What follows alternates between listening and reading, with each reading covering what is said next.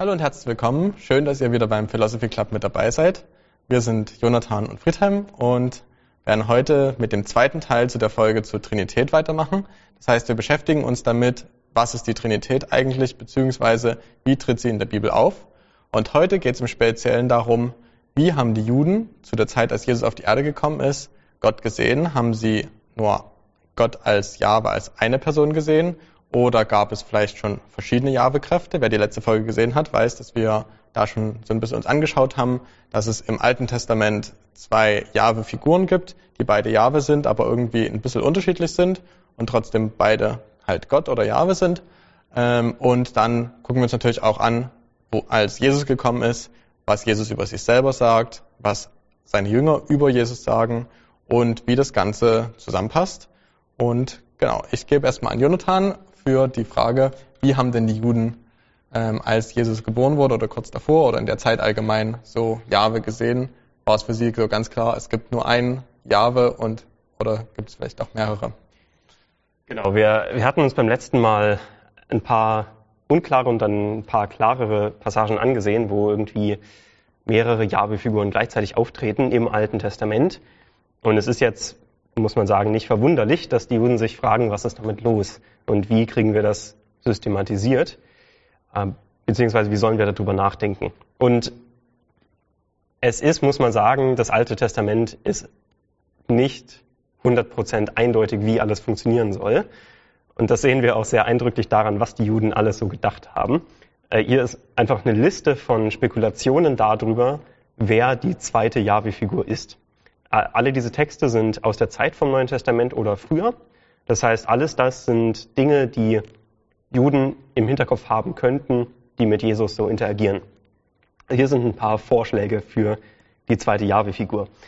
In dem Buch Josef und Asenat ähm, gibt es eine Figur, die heißt Fürst des Hauses des Herrn und Kommandant der ganzen Herrscharen des Höchsten. Langer Titel. Diese Figur ist offensichtlich nicht Jahwe selbst, ähm, ist ganz klar, wenn man den Text liest. Aber dieser Fürst, dieser Kommandant der Herrscharen wird Gott genannt. Okay, da haben wir nicht so eine klare Identifikation, was diese Figur ist oder nicht ist, aber eine Figur, die nicht Jahwe ist, die trotzdem Gott ist. Das scheint ja einfach nur eine Zusammenstellung von den ganzen Titeln zu sein, die im Alten Testament für den Engel von Jahwe benutzt werden. Ja, im genau. Großen und Ganzen. Genau, es ist eine Zusammenfassung von den Titeln aus Josua 5 und 6 wo der Engel des Herrn oder der Engel Jahwes und äh, der Herr der Herrscharen Jahwes auftaucht und die in Beschreibungen von Daniel äh, 10 und 11, wo, wo die Prinzen dargestellt werden, noch eine Trajektorie für die zwei Kräfte, die wir gar nicht angeschaut haben. Ähm, und das sehen wir hier in Josef und Asenat. Genau, das Buch der Jubiläen hat einen Engel der Gegenwart, also Engel der Gegenwart Gottes, nicht Engel der zeitlichen Gegenwart. Dieser Engel von Gottes Gegenwart hat Israel durch die Wüste geführt. Also da sehen wir was Ähnliches, wie wir im Alten Testament gesehen haben, dass der Engel Jahwes Israel aus Ägypten geholt hat. Sehen wir im Buch der Jubiläen auch. Es ist dieser Engel der Gegenwart, der Israel durch alles durchführt und damit wieder in gewisser Weise mit Yahweh identifiziert ist. Dann sehr interessant ist die Apokalypse des Abraham. Die hat ein Wesen, sage ich mal, namens Jauel. Äh, Jaoel heißt Yahweh ist Gott. Und dieser Jaoel redet mit Abraham. Also, na, ich, sag, ich rede erstmal weiter und sage dann, wie wir es im Alten Testament gesehen haben. Jaoel redet mit Abraham. Jaoel wird direkt Gott genannt. Also es gibt dann eine Passage, wo steht, also es, wo ganz viele Namen für Gott aufgelistet werden. Und einer von diesen Namen für Gott ist Jaoel. Jaoel ist, ist Gott in diesem Text und gleichzeitig kann Jaoel zu Yahweh reden. Das passiert quasi in derselben Szene. Und auch das haben wir in, oder die Wurzeln davon haben wir im Alten Testament gesehen, Genesis 18 und 19, wo Yahweh oder Yahwehs Engel oder Engel mit Abraham reden und der eine ist irgendwie Yahweh, aber dann doch eine andere Person als Yahweh. Genau dasselbe findet sich in der Apokalypse des Abraham. Manchmal, und da geht es wieder zu Daniel 11 zurück, einen Text, den wir uns noch gar nicht angeschaut haben. Manchmal wird Michael, also der Engel, ähm, Gott genannt. Das passiert zum Beispiel im Testament von Levi und im Testament von Dan. Äh, zwei Texte auch aus dieser selben Zeit. Und dann gibt es andere Spekulationen, zum Beispiel wird Henoch manchmal der Menschensohn aus Daniel 7 genannt. Das ist eine sehr interessante Passage aus dem ersten Henoch 71. Dort haben wir die Szene von Daniel 7 quasi nochmal erzählt, aber Henoch ist der Menschensohn. Vielleicht die krasseste Szene, ähm, die wirklich sehr seltsam ist, kommt aus Ezekiel der Tragiker. Dort sitzt Yahweh auf seinem Thron und die Szene, die beschrieben wird, ist, dass Yahweh von seinem Thron aufsteht, seinen Thron verlässt und dann zu Mose sagt, äh, hey Mose, setz du dich mal auf den Thron. Mose setzt sich auf Yahwehs Thron und Mose bekommt dann Gottes äh, Herrschaftsinsignien quasi übergeben, sodass Mose plötzlich auf Jahwes Thron sitzt und Jahwes Rolle einnimmt. Also von ein bestimmter Engel ist der zweite Jahwe bis Mose ist der zweite Jahwe bis der Engel Jahwes heißt Jahoel, ähm, gibt es quasi alles. Es gibt wirklich viele Spekulationen darüber, wer die zweite Kraft ist. Und es gibt noch ein paar andere Dinge, die äh, wir im letzten Video auch nicht angesprochen haben, andere Trajektorien. Zum Beispiel wird in Sprüche ähm, die Weisheit als Miterschaffer der Welt genannt und daraus entwickelt sich eine große Tradition von personifizierter Weisheit, die göttliche Eigenschaften hat, die separat von Gott ist. Da gibt es so jemanden wie Philo, der von einem zweiten Gott redet. Äh, bei ihm gibt es quasi Gott und dann sein Wort, was ein zweiter Gott ist und die interagieren ähnlich wie Gott und seine Weisheit. Also die Spekulationen gehen wirklich von, von A bis Z äh, über das ganze Spektrum. Ähm, alles hat irgendwer mal gedacht. Und die coolste Parallele zum Neuen Testament, finde ich, ist der, dieser Text. Äh, es geht um Melchisedek. Melchisedek ist der äh, Priester Gottes, wird er genannt, der auch auf Abraham trifft in Genesis. Und in diesem Text, 11q Melchisedek heißt er, wird über Melchisedek Folgendes gesagt. Melchisedek ruft das Gnadenjahr Jahwes aus und er erlässt denen, die zu Melchisedek gehören, alle Schuld. Ähm, erinnert euch an die Stelle, wo Jesus in die Synagoge geht und Jesaja 61 zitiert und sagt, ich bin gekommen, um das Gnadenjahr Jahwes auszurufen. Genau dasselbe macht Melchisedek in 11q Melchisedek. Melchisedek ist Gott explizit und er richtet über die anderen Götter. Melchisedek richtet über die Nationen. Melchisedek erlöst die, die zu ihm gehören, aus der Macht Satans. Äh, Melchisedek ist der Messias. Melchisedek ist der Gott, der König von Zion. Und alle wissen, der König von Zion ist Yahweh. Also wir haben hier Melchisedek, der in den höchsten göttlichen Termen beschrieben wird. Und ich finde es einfach spannend, wie viele Parallelen es zu dem gibt, was äh, später auf Jesus wirklich zutreffen wird, was die Leute über andere Personen gedacht haben.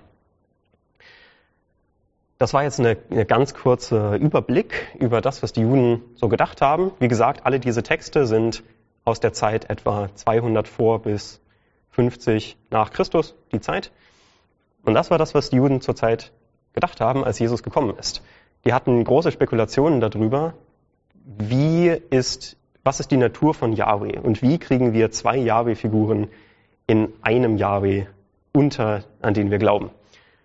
Nur um nochmal zu, also zu beweisen, dass das nicht so idiosynkratisch meine komische Ansicht von der Situation ist. Ein gläubiger, nicht christlicher Jude hat ein Buch zu dem Thema geschrieben. Es heißt Two Powers in Heaven. Ähm, Alan F. Siegel heißt er. Und daher kommt der Name Zwei-Kräfte-Theologie, das hat er geprägt. Und er geht durch gen genau diese Texte durch und er fragt sich als Jude, äh, was ist mit dem Judentum passiert? Wie haben wir diese Theologie von zwei Jahwe-Figuren verloren? Ist, was er sich fragt und wozu er dann ein hunderte Seiten langes Buch schreibt. Und das Ergebnis einer langen und sehr gut gemachten Studie ist am Ende, es war eine Antwort unter anderem auf das, was die Christen über Jesus gesagt haben, dass diese, diese, dieser Gedanke von zwei Yahweh-Figuren später im, etwa im Jahr 200 als Heresie bezeichnet wurde. Und das finde ich sehr, sehr spannend und sehr spannend, dass die wichtigste Studie zu dem Thema von einem gläubigen Juden kommt. Also das ist nichts, was wir Christen uns ausgedacht haben, um zu sagen, wie toll Jesus ist, sondern es ist einfach die Realität. Als Jesus auf der Erde war, haben sich die Juden gefragt, wie kriegen wir mehrere Jahwe-Figuren in einem Gott unter? Nur das ist die Frage und das ist auch die Frage, mit der es jetzt im Neuen Testament weitergeht. Wie kriegen wir das denn hin? Also ähm, sozusagen, wir haben viele Spekulationen gesehen. Wie beantwortet Jesus diese Frage? Genau, und wir sehen halt auch in dem, was Jonathan gesagt hat, dass für die Juden es überhaupt nicht ungewöhnlich war, in der Zeit zu erwarten, dass der Messias vielleicht sogar Jahwe selber ist, ähm, der kommen soll oder der versprochen ist. Und wir sehen es dann, dass Jesus selber an verschiedenen Stellen über sich selbst behauptet, dass er Gott ist. Ähm, und dass die Juden das offensichtlich auch verstehen. Ähm, also zum Beispiel, wenn wir uns zum Beispiel Johannes 8, Vers 57 bis 59 anschauen, da geht es darum, ähm, um, ähm, um Abraham, dass Juden sagen, sie sind Abrahams Söhne und so weiter und aber Jesus ablehnen und Jesus dann sagt, na ja, aber Abraham hätte sich gefreut, mich zu sehen. Und dann sprachen, sagen die Juden zu ihm, du bist noch nicht mal 50 Jahre alt und hast Abraham gesehen? Jesus spricht zu ihnen, wahrlich, wahrlich, ich sage euch, ehe Abraham wurde, bin ich. Da hoben sie Steine auf, um sie auf ihn zu werfen. Und ich meine, die Aussage an sich wäre schon krass gewesen, wenn Jesus einfach nur gesagt hätte, ehe Abraham wurde, war ich. Also als Abraham existiert hat, habe ich schon existiert. Was aber Jesus an der Stelle explizit sagt, ist, ehe Abraham wurde, bin ich. Und wenn wir uns erinnern, was Jahwe bedeutet, das ist, ich bin, der ich bin. Das heißt, Jesus selber benutzt einen Titel, den nur Gott benutzen darf. Und die Juden erkennen das, deshalb wollen sie auch sofort steinigen, weil sie halt sagen, das, was du tust, ist Gotteslästerung. Und wenn Jesus nicht Gott wäre, auch völlig zu Recht. Weil den Titel, den er für sich beansprucht, ist, dass er behauptet, ich bin Gott. Und genau dasselbe sehen wir kurz vor der Kreuzigung, wo Jesus vor dem Hohen Rat steht. Also jetzt in der Johannesstelle könnte man sagen, na gut, das sind ja normale Juden, die waren vielleicht nicht ganz so perfekt gebildet, obwohl die Juden ab der Kindheit an die Tora gekannt haben und deswegen offensichtlich die Dinge auch erkannt haben. Jetzt steht Jesus jetzt vor dem Hohen Rat. Das ist vom Hohepriester und den anderen Priestern, die nun wirklich die absoluten Experten in der Tora und in, in dem Alten Testament quasi waren.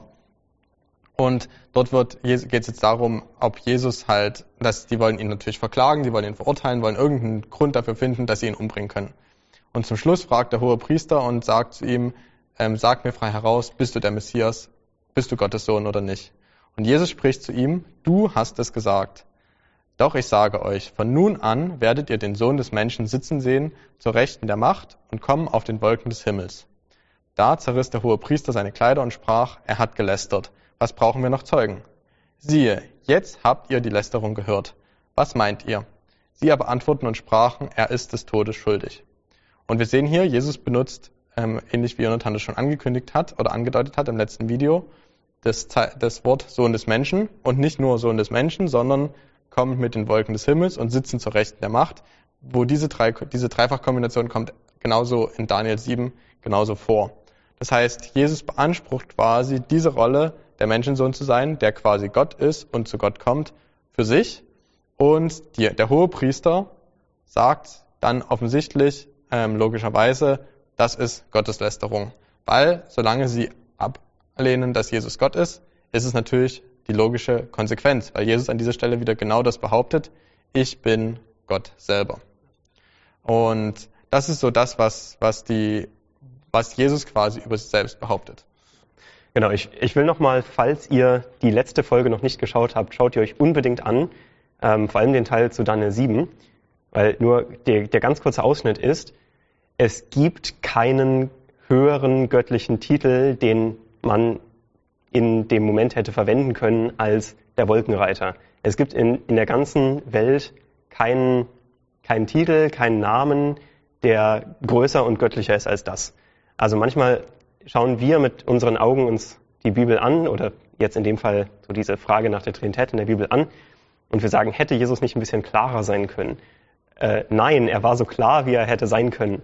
Es, er hätte sich mit nichts Größerem vergleichen können als mit dem Wolkenreiter, mit dem Menschensohn. Weil halt auch die Wolke für die Juden damals halt nicht die Wolke, die oben, wo ab und zu mal Regen rauskommt, ist, sondern wenn die Wolke im Alten Testament verwendet wird, ist das immer die Wolke der Gegenwart Gottes gewesen.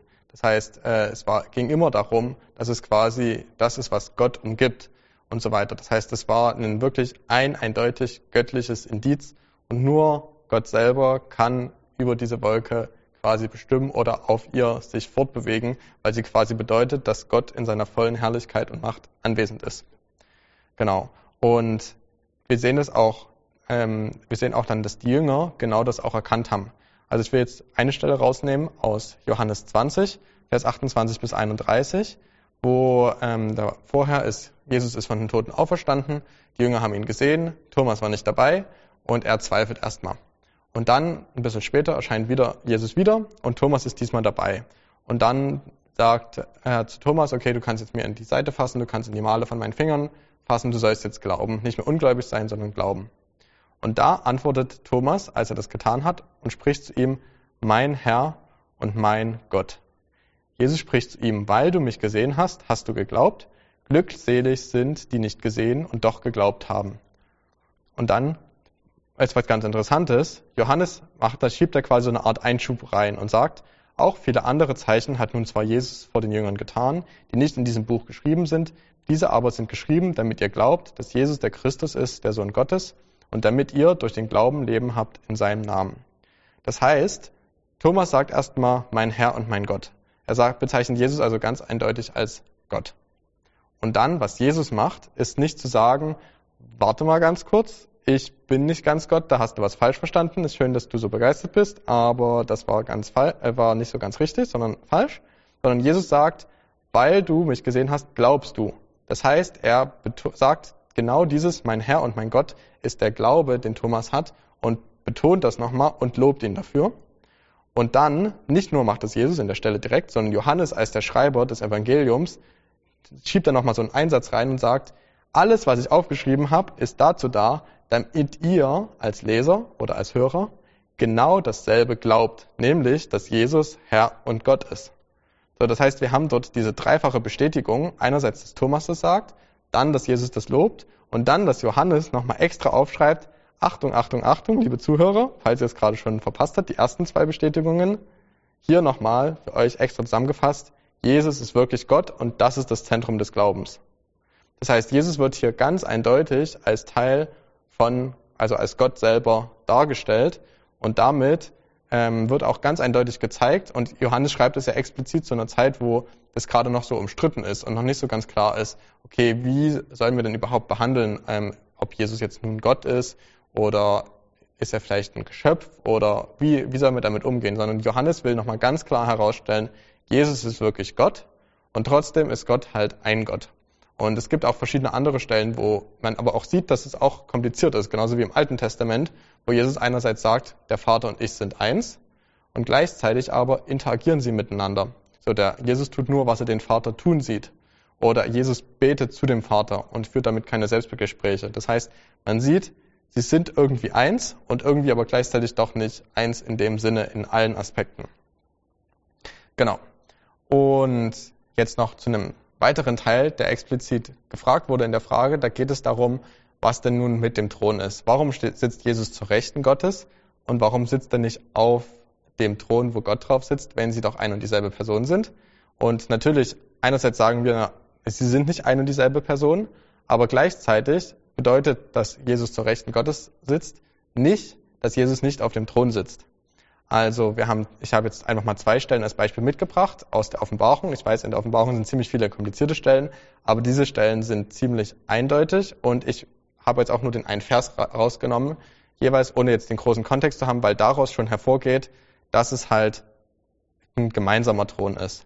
Also wir sehen zum Beispiel in Offenbarung 22, Vers 1, er zeigte mir einen Strom vom Wasser des Lebens, glänzend wie Kristall, der hervorging aus dem Thron Gottes und des Lammes. Also offensichtlich ist es ein Thron, sonst würde da stehen aus dem Thron Gottes und dem Thron des Lammes, sondern so wie das dort im Griechischen auch steht, es ist ganz explizit, es ist der Thron Gottes und des Lammes. Also der Thron ist ein gemeinsamer Thron, wo beide gemeinsam drauf sitzen. Oder, wenn wir es noch eindeutiger wollen, Offenbarung 3, Vers 21, wer überwindet, dem will ich geben, mit mir auf meinem Thron zu sitzen, wie auch ich überwunden habe und mich gesetzt habe mit meinem Vater auf seinen Thron. Das heißt, Jesus sagt zu den Leuten, ihr werdet mit mir auf meinem Thron sitzen, genauso wie ich mit meinem Vater auf seinem Thron sitze. Das heißt, der Thron des Vaters wird darauf definiert, dass der Vater drauf sitzt und Jesus drauf sitzt und gleichzeitig, dass Jesus quasi mit uns, die wir auch überwinden, auch genauso auf diesem Thron sitzen. Das heißt, es wird dort ganz klar gezeigt, dass es ein Thron ist, wo der Vater und der Sohn drauf sitzen und dass sie quasi zwei Personen sind, die beide die Herrschaft haben auf gewisse Art und Weise, dass sie auch unterschiedliche Rollen haben, ähm, aber gleichzeitig, dass sie dieselbe auf, de, auf demselben Thron sitzen, also quasi dieselbe Macht und dieselbe Autorität haben. Genau, und vielleicht, äh, es gibt ja, und die Frage, die wir in der letzten Folge am Anfang vorgelesen haben, hat ja gesagt, es gibt verschiedene Stellen, wo Jesus zur Rechten des Vaters oder zur Rechten Gottes sitzt. Ähm, also was machen wir jetzt damit? So, wir haben in der Offenbarung mehrfach einen Thron, wo beide drauf sitzen, und dann haben wir an anderen Stellen äh, Punkte, wo äh, sie scheinbar, wo Gott sitzt und der Sohn zu seiner Rechten. Und ich denke, was hier passiert, ist, dass einfach zwei verschiedene, also die Passagen haben verschiedene Ziele, die sie erreichen wollen. Wenn Jesus sagt, ich sitze zur Rechten des Vaters, dann heißt das, ich habe meine Regentschaft legitim von Gott bekommen. Ich, ich gehe nicht hin und schmeiß Gott weg und setze mich auf den Thron, sondern Gott legitimiert mich, dass ich zu seiner Rechten sitzen darf. Ähm, das passiert sehr häufig in den, in den Stellen, die ähm, die Frage da gefragt hat. Und dann haben wir die Offenbarung auf der anderen Seite, wo so sehr wie möglich, auch immer wieder in der Offenbarung, Gott und Jesus identifiziert werden und sie dann am Ende auf demselben Thron sitzen im, in dem Bild. Genau. So, jetzt haben wir Gott und Jesus betrachtet. Das sind ja zwei Personen und auch in den ganzen Dingen aus dem Alten Testament ging es ja die ganze Zeit um zwei Kräfte. Jetzt ist die Frage, wir nennen es ja Trinität, das heißt drei Kräfte oder drei Personen, Gott Vater, Gott Sohn und der Heilige Geist. Und die Frage ist, was ist der Heilige Geist? Und damit machen wir nächste Woche weiter in dem nächsten Video. Also bleibt dran und freut euch auf Teil 3 zur Trinität.